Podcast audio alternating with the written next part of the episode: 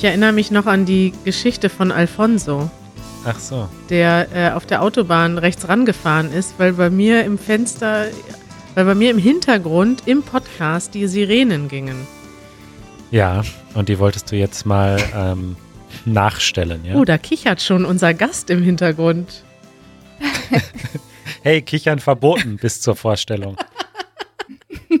Manuel, wir haben heute einen Gast schon wieder. Ich freue mich total. Ja, ich freue mich sehr. Es ist ungefähr zehn Jahre her, dass wir miteinander gesprochen haben, haben wir gerade schon festgestellt. Ach ja, echt, ihr kennt euch, ja? Ich glaube, also wir haben uns auf jeden Fall früher schon mal gesehen, aber es ist wirklich sehr lange her. Okay. Unser heutiger Gast ist nämlich nicht unbekannt im Easy German Universum, aber lange abgetaucht. Und auf Google und YouTube gibt es schon Autovervollständigungen, wenn man schreibt Lisa und Pia. Hallo, willkommen, Pia. Hallo. Und viele Leute fragen tatsächlich nach dir. Du hast früher, ähm, als wir noch in Münster waren, viele Videos zusammen gemacht mit Lisa, mit Maria auch und mit Janusz. Und danach wurdest du nie wieder gesehen. Aber du bist nicht weg, du bist noch da. Nein, ich bin noch da. Mich gibt's noch. Wie geht's dir? Mir geht's sehr gut, danke. Erzähl uns ein, uns ein bisschen über dich. Äh, was machst du denn heute? Wo lebst du? Was machst du? Ja, ähm, ich habe gerade überlegt, ich glaube, das letzte Video, was ich für Easy German gedreht habe, ist tatsächlich fünf Jahre her. Müsste ungefähr gewesen sein, als ich Abitur gemacht habe.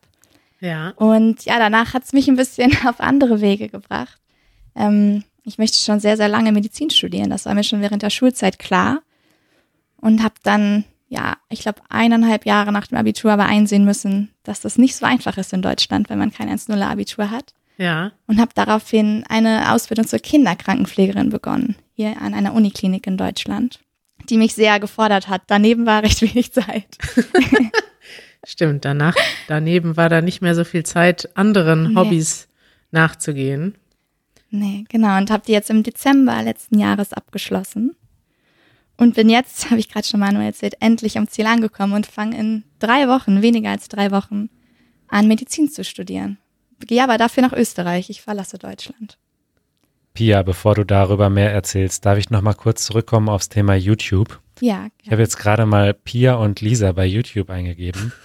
Wusstest du, Ja. dass es super viele Playlists gibt, die andere Nein. Leute erstellt haben, nur mit euren Videos? Die heißen zum Beispiel Easy German Pia and Lisa Series, German Pia and Lisa, Pia und Lisa, Easy German mit Pia und Lisa. nein, das wusste ich tatsächlich nicht. Und das Tolle ist, Ja. dass auch immer noch Leute nach dir fragen in diesen alten Videos. Weil äh, Lisa ist ja immer noch wieder da und Pia nicht. Ja, ich habe das von Lisa schon gehört. Lisa ist ja immer noch eine meiner engsten Freundinnen und ab und zu liest sie mir dann Kommentare vor, wo nochmal nach mir gefragt wird. Das freut mich immer sehr. Das ist doch toll, ne? Das heißt, du hast so eine positive Ausstrahlung, dass die Leute fünf Jahre später immer noch fragen, wo ist Pia? Und heute kommt nämlich die große Überraschung im Easy German Podcast. Pia ist zurück für eine Show. Ja, Toll, vielen Dank, dass du das äh, machst hier. sehr gerne. Ich habe mich wirklich gefreut. Und wir fanden das tatsächlich so spannend, was du machst. Also wir haben ja mit Lisa schon vor kurzem über das Studium gesprochen und da auch tatsächlich darüber gesprochen, wie schwierig das ist, manche Fächer zu studieren. Und da wollen wir doch gerne heute mit dir darüber sprechen, über dieses ganze Thema Krankenschwester, einmal die Ausbildung, die du gemacht hast, aber auch vielleicht ein bisschen über das Gesundheitssystem in Deutschland.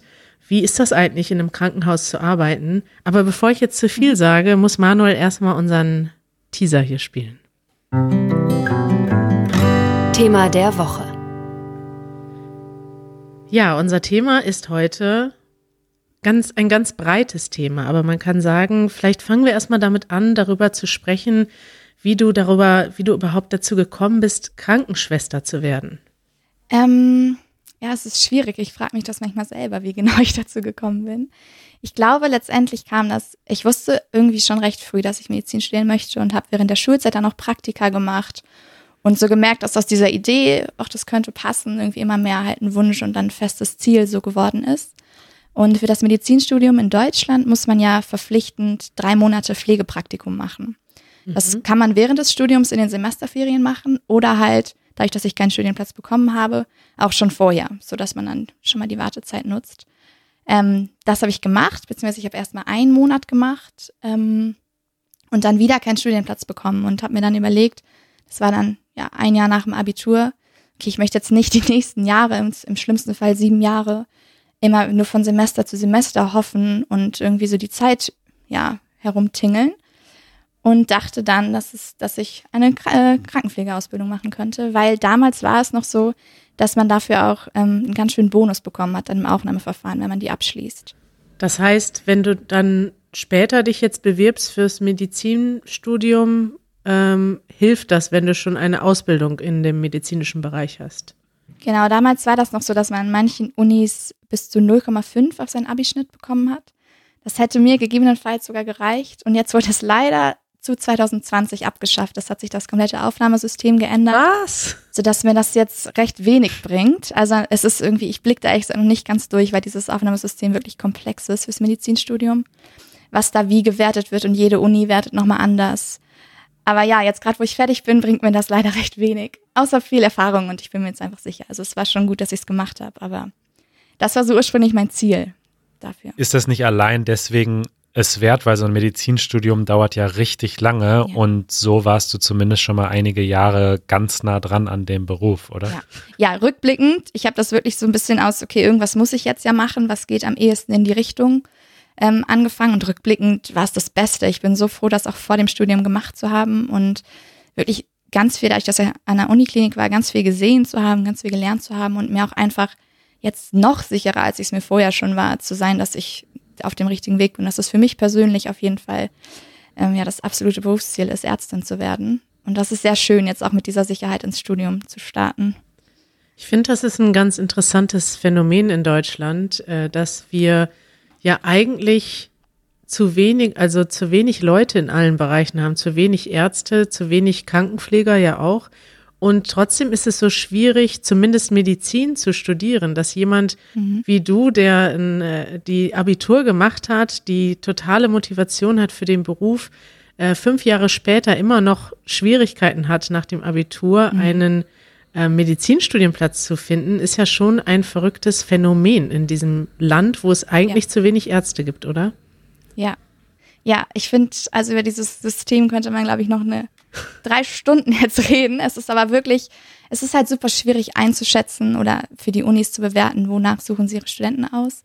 Und dadurch, dass sich so viele für Medizin bewerben, ich glaube, ich sage bestimmt falsche Zahlen, es sind auf jeden Fall sehr, sehr viele auf einen Studienplatz, gehen die halt zum Großteil nach NC. So. Und ob das jetzt wirklich die besten Ärzte werden, lässt sich dann auch noch hinterfragen. Ähm, ja, ich bin mal gespannt, ob sich jetzt durch dieses, diese Änderung überhaupt was verbessern wird.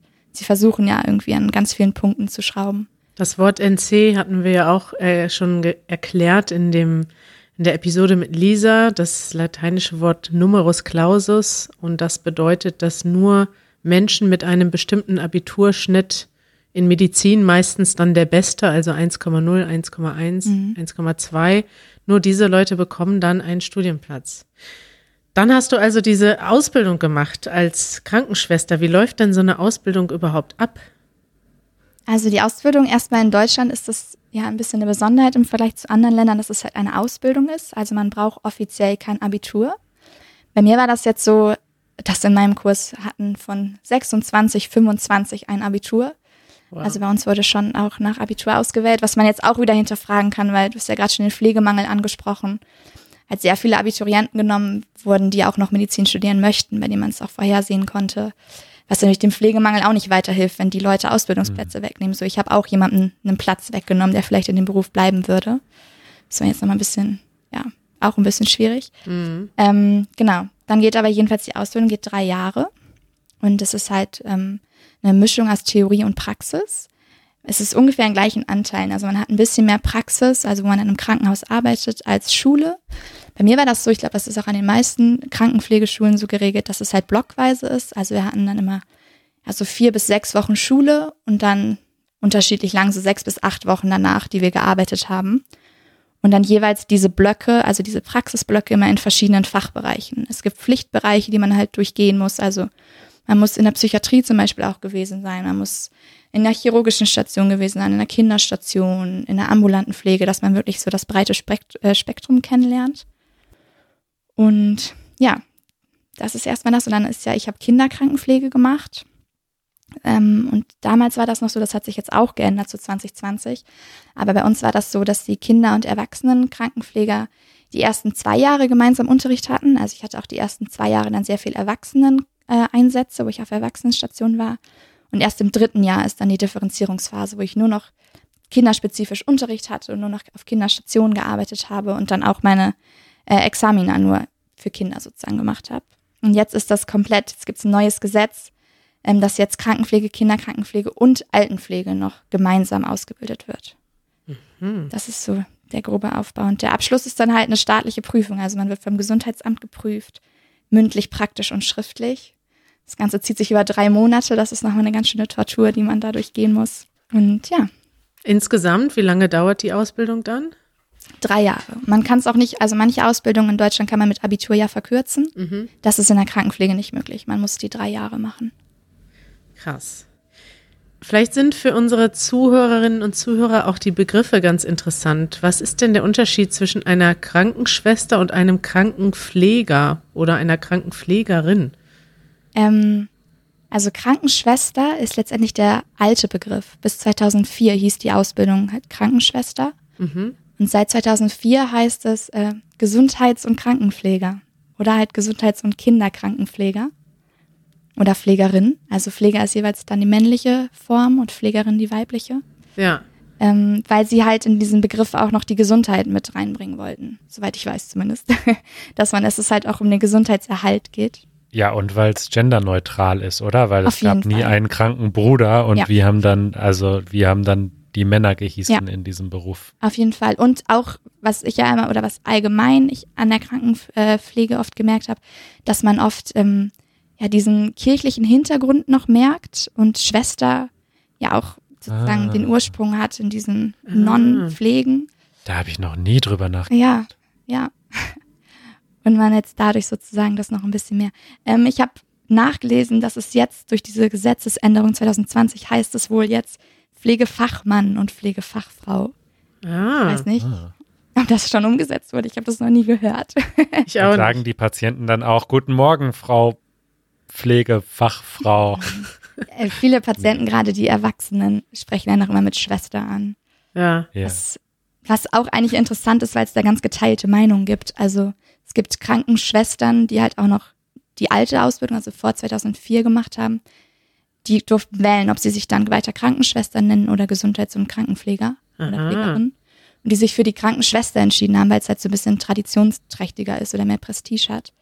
Wohingegen ich das nicht so gerne mochte persönlich, wenn ich Schwester genannt wurde. So. Hey Schwester. Ja, genau so. Mein Kaffee ist kalt. genau so. Das wäre bei mir nicht ganz ja. gut angekommen.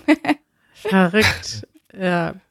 Und wenn du jetzt so mal zurückblickst, wie du dir das vorgestellt hast, so, ein, so eine medizinische Ausbildung und wie es dann letztendlich geworden ist, gab es irgendwas, was ganz anders war, als du dachtest? Irgendwas, was dich überrascht hat vielleicht? Ja, auf jeden Fall. Also ich habe ja, wie gesagt, vorher ein Pflegepraktikum schon gemacht. Das war aber in einem kleineren Krankenhaus, auch einem kirchlichen Krankenhaus. Und als ich dann an die Uniklinik gegangen bin, ähm, war erstmal die Pflege, also die, der Aufgabenbereich der Pflege war schon ein ganz anderer. Das hat mich überrascht. Es war sehr viel Medizin, also ähm, sehr wenig von den Tätigkeiten, die in anderen Krankenhäusern auch noch zum Aufgabenbereich dazugehören. War das sehr auf die Medizin fokussiert, was mir natürlich dann recht gut gefallen hat. Und allgemein so eine Ausbildung hat mich auch überrascht, wie viel es neben dem Fachwissen auch um das geht, was irgendwie zu diesem Pflegebewusstsein, würde ich es mal nennen, dazu gehört. Also sowas wie Ethik, Pflegewissenschaft, Pflegegeschichte, Philosophie auch teilweise, also Menschenbilder. Was ist überhaupt Gesundheit und Krankheit? Ähm, und dass es wirklich da um so eine Identitätsbildung fast ging und dass man sich auch mit diesem Beruf wirklich identifiziert. Mhm. Das hatte ich gar nicht so erwartet. Das fand ich sehr interessant und auch wirklich hilfreich. Kannst du uns ein konkretes Beispiel nennen? So eine Frage, mit der du dich vielleicht früher nie beschäftigt hättest, die in deiner Ausbildung eine Rolle gespielt hat? Ähm, was ich persönlich super spannend fand, war wirklich diese Frage, was ist eigentlich Gesundheit und was ist Krankheit? Und wie definiert man das? Also zum Beispiel ist Gesundheit nur die Abwesenheit von Krankheit oder ist es ein aktiver Zustand? Gibt es überhaupt die Extreme oder nur ja, letztendlich eine Skala dazwischen? Und auch dieses Wissen über verschiedene Modelle, wie Menschen das sehen, einem natürlich dann im Berufsalltag hilft, auch zu verstehen, gerade jetzt mit Kindern, wie die das bewerten, also in den verschiedenen Entwicklungsstufen, dass Kinder Krankheit als Strafe ansehen oder dass Kinder Krankheit noch gar nicht begreifen können, was da eigentlich hintersteckt. Und mhm. ähm, das fand ich, war super interessant, sich damit theoretisch auseinanderzusetzen und dann auch wirklich in der Praxis beobachten zu können. Was ist denn jetzt Krankheit? Ist das die Abwesenheit von Gesundheit ja. oder umgekehrt? ja, keine Ahnung. Ich, ich wüsste für mich selbst aus dem Standgraf, glaube ich, auch keine genaue Definition. Spannend. Das ist erstmal irgendwie eine Fehlfunktion für mich, aber ja, es ist, wenn man sich das mal fragt, ich hatte es mich vorher noch nie gefragt, was ist eigentlich Krankheit? Ja. Deswegen. Super spannend. Mhm. Ich würde immer als erstes denken, naja, gut, klar, wenn man, sobald man mal genauer drüber nachdenkt, mein erster Impuls wäre gewesen, dass der Normalzustand gesund ist und der nicht normale, der kurzzeitige Zustand krank ist. Aber eigentlich können wir auch dauerhaft nicht ganz gesund sein, ne? Also. Ja. Oder was ist dann noch der Normalzustand? Ja, richtig. Oder wenn du eine Krankheit hast, die therapiert wird, also wenn du Medikamente nimmst, bist du dann gesund oder bist du noch krank? Richtig. Weil du eigentlich im Normalzustand bist, aber du bist abhängig von Medikamenten oder Therapien. Richtig. Also, ja, man kann da, glaube ich, lange drüber philosophieren. das ist echt spannend. Spannend. Ja. Dann hast du ja gesprochen über dieses Thema Pflegemangel. Vielleicht müssen wir das Wort erstmal erklären. Mhm. Das bedeutet also, dass wir einen Mangel haben, nicht genug Menschen, die in Deutschland Pflegeberufe ausüben. Das heißt, es fehlen tatsächlich in Krankenhäusern, in äh, anderen Einrichtungen, medizinischen Einrichtungen Menschen, die diesen Beruf machen können. Ja, und zwar enorm. Also in Deutschland ist ja allgemein, ich glaube in fast allen Ausbildungsberufen inzwischen, dass das Personal fehlt. In der Pflege, ähm, ja, es ist sehr, sehr schlimm teilweise auf manchen Stationen, dass wirklich die Pflege oder das Pflegepersonal auch der limitierende Faktor letztendlich ist, wie viele Patienten behandelt werden können. Mhm. Weil einfach ähm, ja, die Pflegekräfte fehlen. Was auch oft im Alltag natürlich zu, also bei mir auch zu viel Frustration geführt hat, weil man einfach teilweise kommt man zum Dienst und merkt, okay, ich werde heute nicht alles in, dem, in der Qualität schaffen, wie ich es gerne machen würde und muss wirklich knallhart Prioritäten setzen, Zeitmanagement lernen. Das war das erste Jahr wirklich hart zu gucken, wie strukturiere ich mich, wie organisiere ich mich, dass ich jetzt wirklich ja so viel es geht für alle in einem befriedigenden Zustand irgendwie hinkriege. Und merkt man dann richtig auch so den Stress? Also ist das ein sehr negativer Stress, den du dann empfunden hast, wo du dachtest, oh mein Gott, ich schaffe das nicht alles und es belastet mich? Oder war es halt eher, ja, viel zu tun, aber am Ende nicht dein Problem sozusagen, dass das jetzt viel zu tun war? Also wie war das so vom Gefühl? Es war schon zwischenzeitlich ein Stress, der mich belastet hat. Ähm, weil, also gerade als Auszubildender, wenn man dann neu war auf einer Station, und man wollte irgendwie so viel es geht machen, aber es, es hängt halt auch viel dran. Die, die Kinder oder die Menschen sind halt schwer krank. Man kann nicht einfach sagen, ich mache das jetzt mal. Und ähm, dann sich da irgendwie einzufinden und auch den Stress der Kollegen mitzubekommen. Und es ist halt, also für mich persönlich ist es was, was einem einfach nahe geht. Es ist nicht wie in einem Bürojob, wo man sagt, gut, dann bleibt halt der, Schrei der Stapel auf dem Schreibtisch jetzt höher, ich mache morgen weiter. Ähm, mhm. Das ist mir immer super schwer gefallen, irgendwann zu sagen, okay, jetzt ist, ich habe Feierabend auch.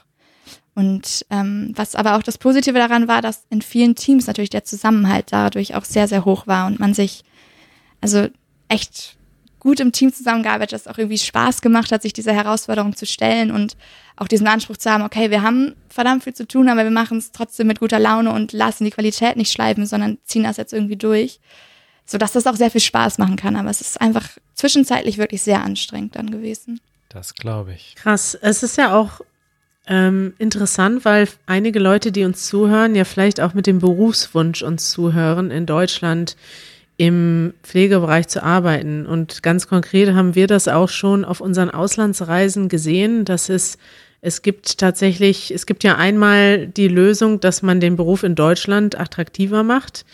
Das ähm, mhm. ist, gelingt auch nur teilweise. Und die zweite Lösung, die ja auch unsere Regierung verfolgt, ist, Kranken- oder Pflegekräfte aus dem Ausland anzuwerben. Und da gibt es ja, ja, einige Länder, die da sehr stark schon ähm, in Kooperation sind, also äh, zum Beispiel einige Balkanländer wie der Kosovo, aber auch Vietnam, die Philippinen. Mhm. Jetzt hört man wieder meinen, ich muss mal ganz kurz abwarten mhm. zu reden, sonst fährt gleich wieder auf dem. Passt zum Thema. Passend zum Thema, wollte gerade sagen. Sonst fährt gleich wieder jemand rechts ran auf der Autobahn. Verdammt. Also in Vietnam haben wir ja tatsächlich auch ähm, solche Schulen besucht, wo dann Menschen sitzen, ähm, junge Vietnamesen sitzen, die davon träumen, in Deutschland zu arbeiten und die eigentlich gesagt bekommen, sie müssen nur Deutsch lernen. Und sobald sie B1 in der Tasche haben, können sie nach Deutschland ziehen und bekommen schon einen Arbeitsvertrag. Also, obwohl sie die Ausbildung noch gar nicht abgeschlossen haben. Und dann in vielen Fällen gibt es tatsächlich relativ viele Abbrüche, haben wir dann auch gehört, weil Menschen mit völlig falschen Vorstellungen kommen. Die sehen natürlich erstmal nur das Gehalt, was in Vietnam wahrscheinlich sehr hoch ist. Und dann in Deutschland aber ist das Gehalt gar nicht mehr so hoch, wenn man dann davon alle mhm. Sachen zahlen muss, wie Miete, Versicherung und plötzlich dann mit dem Stress im Alter konfrontiert ist und auch die Sprache noch nicht so gut kann. Ja. Hast du damit irgendwelche Erfahrungen gemacht oder kennst du gar keinen? Ja. Doch, sehr, sehr viel. Also bei mir an der Klinik war das, war das auch so, dass viele Pflegekräfte aus dem Ausland rekrutiert wurden letztendlich. Wir hatten vor allem aus Brasilien, Italien, Vietnam habe ich persönlich kennengelernt, aber waren auch viele da. Ähm, Spanien hatten wir, glaube ich, noch welche und ich meine Venezuela sogar auch. Ähm, und als ich da, also erstmal ist es so, dass die, zumindest war das bei die bei denen, die ich kennengelernt habe, so, dass die nach Deutschland kommen und die müssen erstmal so ein Anerkennungsjahr machen. Also die dürfen nicht direkt als ja, vollwertige Pflegekräfte arbeiten und müssen dann auch nochmal eine Prüfung machen. Ähm, ich weiß nicht genau, wie die Prüfung aufgebaut ist, dazu kann ich jetzt nicht mehr sagen, aber die arbeiten schon dann als Pflegehelfer, nennt sich das dann. Ähm, ein Jahr. Und was dann auch interessant ist, was ich ja schon zu Beginn meinte, dass es in Deutschland halt ein Ausbildungsberuf ist und kein Beruf, den man studieren muss. Und in vielen von diesen Ländern, zum Beispiel in Italien, ist es halt ein Studium. Das heißt, die kommen und sind mindestens so gut qualifiziert, teilweise zumindest wie die Deutschen, und dürfen aber erstmal sehr viel weniger. Ich glaube, dass das auch recht desillusionierend sein kann, wenn man hier hinkommt und erstmal dann nur eine Hilfskraft ist, obwohl man eigentlich eine sehr gute Ausbildung und teilweise ein vier- bis fünfjähriges Studium hinter sich hat. Absolut, ja. Ähm, und natürlich auch die Sprachbarriere. Das ist auch ein großes Thema, weil B1 zwar schon recht gut Deutsch, aber reicht meiner Meinung nach für den Pflegeberuf nicht, wo es wirklich auch um Kommunikation ja geht. Ja. Ja, interessant. Vielleicht ist dann ja auch diese Episode heute für viele äh, Leute, die gerade da ihren, ihre Pläne haben, vielleicht nach Deutschland zu kommen und in dem Bereich zu arbeiten, sicherlich interessant, ein bisschen was aus deinem Alltag zu hören. Ja. So, an dieser Stelle machen wir mal einen kleinen Schnitt, eine kleine Pause. Wir unterhalten uns aber noch weiter mit Pia und den zweiten Teil des Gesprächs hört ihr dann nächste Woche in ein paar Tagen. Da fragen wir sie dann, wie die Arbeit als Krankenpflegerin äh, tatsächlich ist im Krankenhaus, wie so ein typischer Tag aussieht und auch was, ähm, was eigentlich besonders ist oder anders ist an deutschen Krankenhäusern im Vergleich zu anderen Ländern und ich kann tatsächlich jetzt schon sagen, dass das spannend ist. Also, bis bald.